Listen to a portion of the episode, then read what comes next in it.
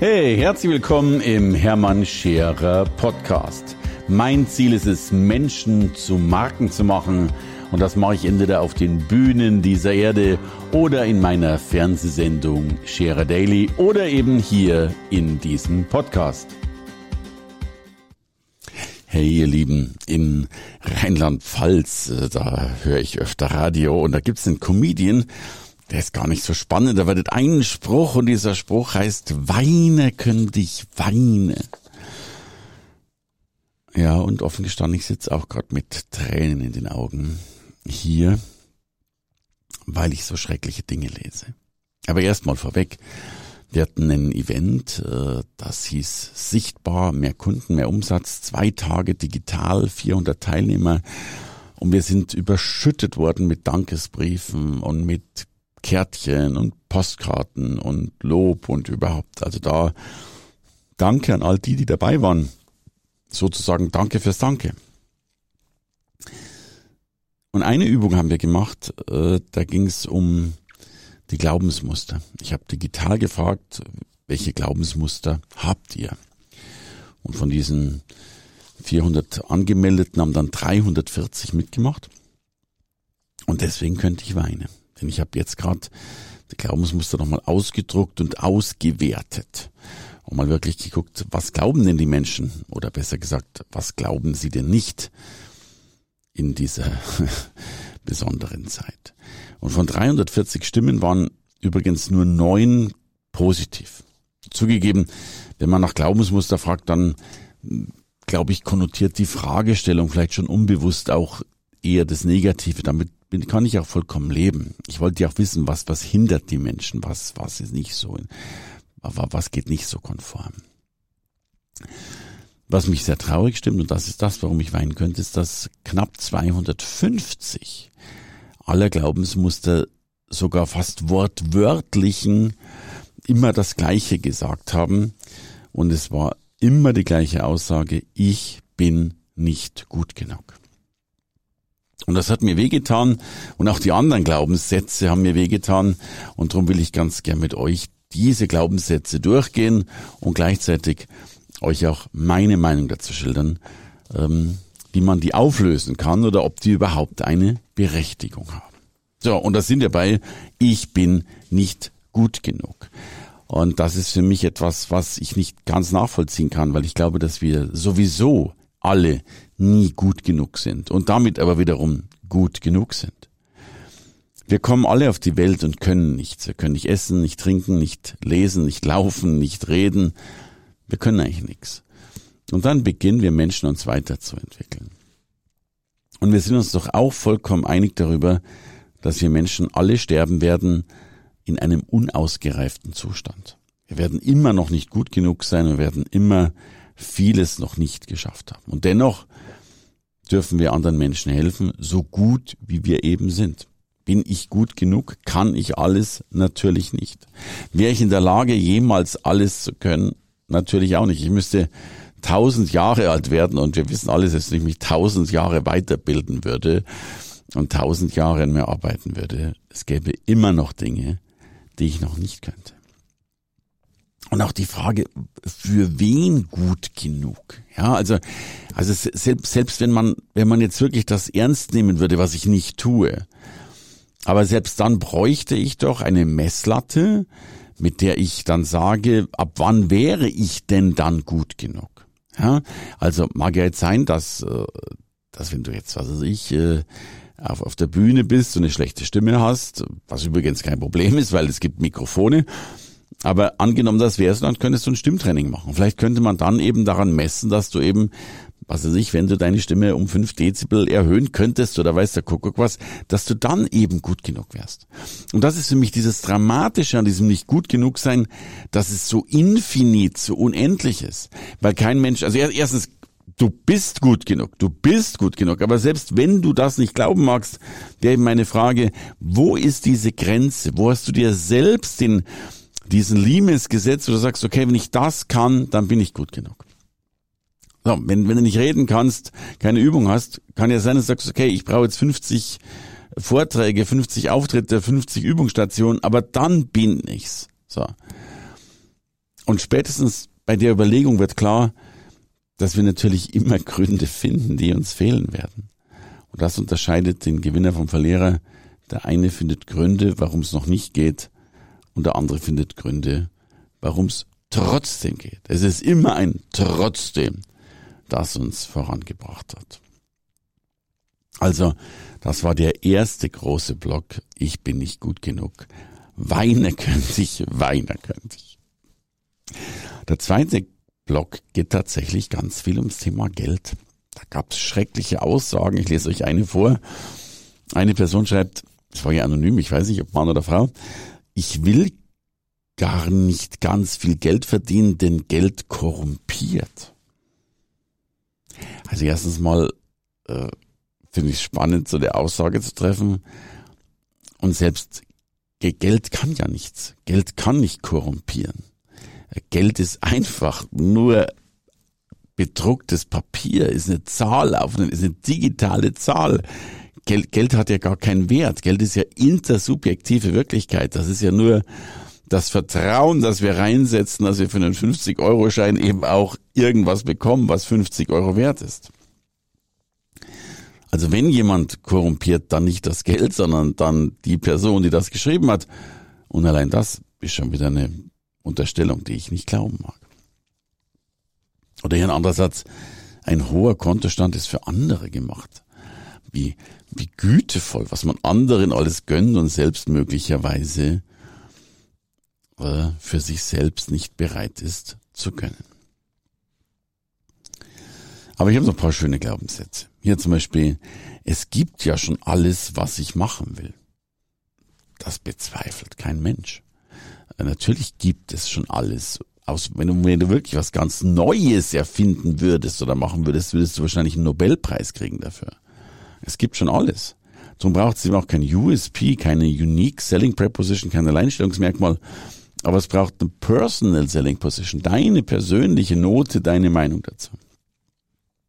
Äh, wenn ich ein Buch schreibe und ich gehe vorher auf die Buchmesse und sehe da gefühlt 17 Milliarden Bücher, dann gehst du frustriert nach Hause und darfst kein Buch schreiben. Ich schreibe trotzdem eins, weil natürlich Menschen auch noch meine Bücher lesen und genauso gut auch deine Bücher lesen. Hier wieder was mit dem Geld verdienen. Darf ich richtig viel Geld verdienen? Fragezeichen. Wer hat's denn verboten? Oder auch so Sätze wie von Kunst kann man nicht leben. Ich kenne so viele Künstler, die die Multimillionen machen. Natürlich, nicht jeder Künstler wird reich. Das will ich ja gar nicht bestreiten, aber wenn wir das Gegenbeispiel auf der Welt sehen, dass es so viele Künstler gibt, die, die, die pro, was weiß ich, pro Foto, pro Kunstwerk, pro Gemälde Tausende, Zehntausende, Hunderttausende bekommen, dann kann ich doch sowas nicht sagen. Es gibt doch genug, die davon leben können, gut leben können, keine Frage.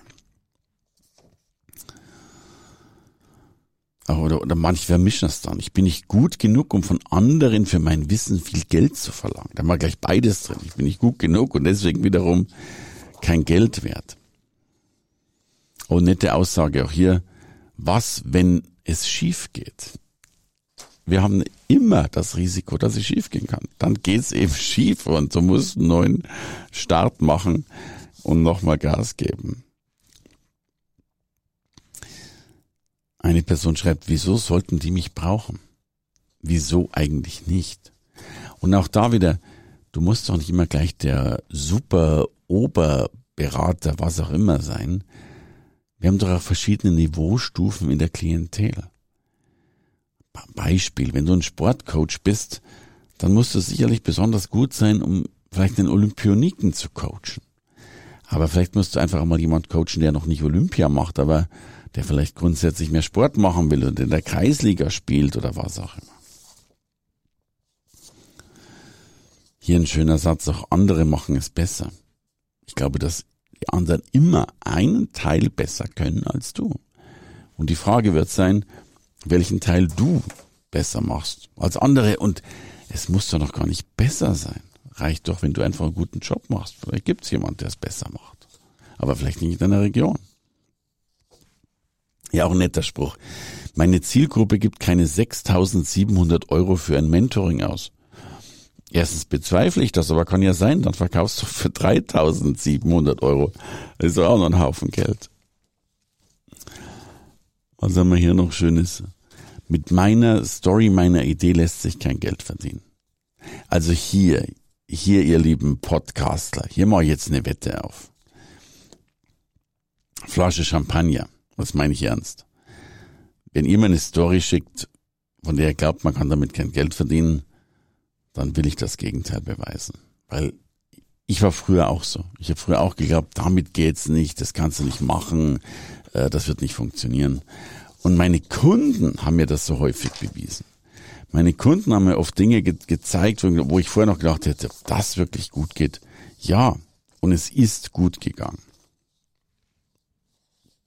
Also, weißt du, ich habe jetzt Schimmelexperten positioniert. Ich habe ich habe Menschen geholfen, Geld zu verdienen, die, die mit so banalen Dingen um die Ecke gekommen sind und die verdienen heute nicht Geld, sondern viel Geld. Insofern, ja, das klappt auch mit deiner Idee und mit deiner Botschaft. Yes. Hier noch ein netter Glaubenssatz. Wenn ich so fröhlich bin, wie ich bin, gehe ich anderen auf die Nerven. Ehrlich. Dann kannst du doch einfach aufhören mit den anderen. Vielleicht solltest du dann die anderen mal austauschen, wenn die keine fröhlichen Menschen haben wollen. Oh, hier ein nettes Verbot gleich. Ich darf kein Geld haben. Oh, wer schreibt das denn vor? Oh, hier auch eine nette Flucht. Ich suche noch mein Warum. Na, such mal schön weiter. Vielleicht hinterm Stuhl, vielleicht unterm Esstisch. Irgendwann wirst du es finden oder auch nicht finden. Ich bin ja sowieso so ein Gegner mit dieser Warum-Geschichte. Ich will nicht sagen, dass die schädlich ist, aber ähm, mein Warum ist schon mal deswegen, dass ich am Abend ganz gern was zum Kauen haben will und grundsätzlich gern Geld verdiene. Da habe ich schon relativ viele Warums logischerweise für mich drin. Ja, auch so eine Flucht. Ich muss erst noch eine Weiterbildung in XY machen. Ich bin ein Freund von Weiterbildung. Ich biete ja auch selbst welche an, wobei ich, ich biete eigentlich gar keine Weiterbildungen an. Das, was wir tun, ist eigentlich Umsetzung in der Weiterbildung. Weiterbildung allein ist mir zu wenig, weil Wissen tun wir schon viel, wir tun zu wenig. Aber ja, es ist häufig eine Flucht, nochmal zu glauben, dieses oder jenes zu tun oder tun zu müssen, was letztlich wahrscheinlich gar nicht der Fall sein muss. Hier ein schöner Satz.